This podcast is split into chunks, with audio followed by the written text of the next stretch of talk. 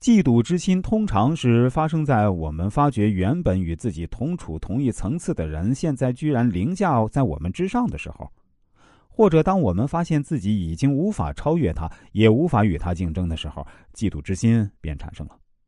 那么，在嫉妒发生之后，又该怎么做才是最明智、最有效的方法呢？有几种策略可以缓解具有破坏性的嫉妒情绪。首先，要主动接受一定会有人在某些方面胜过你的事实，同时接受你会嫉妒他们的事实，并勇于要让这种感受成为推动你与他们并驾齐驱或胜过他们的力量。如果你任由嫉妒心向心灵深处发展，它会毒害灵魂，因此要下决心把嫉妒赶出你的脑海，它就会推动你不断向上努力。其次，要清楚的认识到。在你获得成功时，便会有人嫉妒你。他们或许不会表现出来，但嫉妒是难免的。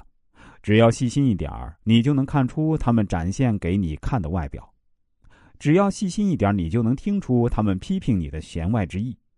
他们小小的嘲讽，背后重伤的比喻，言不由衷的过度赞美，痛恨的眼神，这一切嫉妒的问题，来自于我们没有察觉，直到问题出现之后，已为时已晚。在人们嫉妒你的时候，他们一定会暗中搞鬼，设下你未曾预见或者无法追查来源的路障。如果等到了解别人对你的感受是因为嫉妒时，往往已经太迟。你的致歉、你的虚伪、谦卑以及防御行为只会加重问题。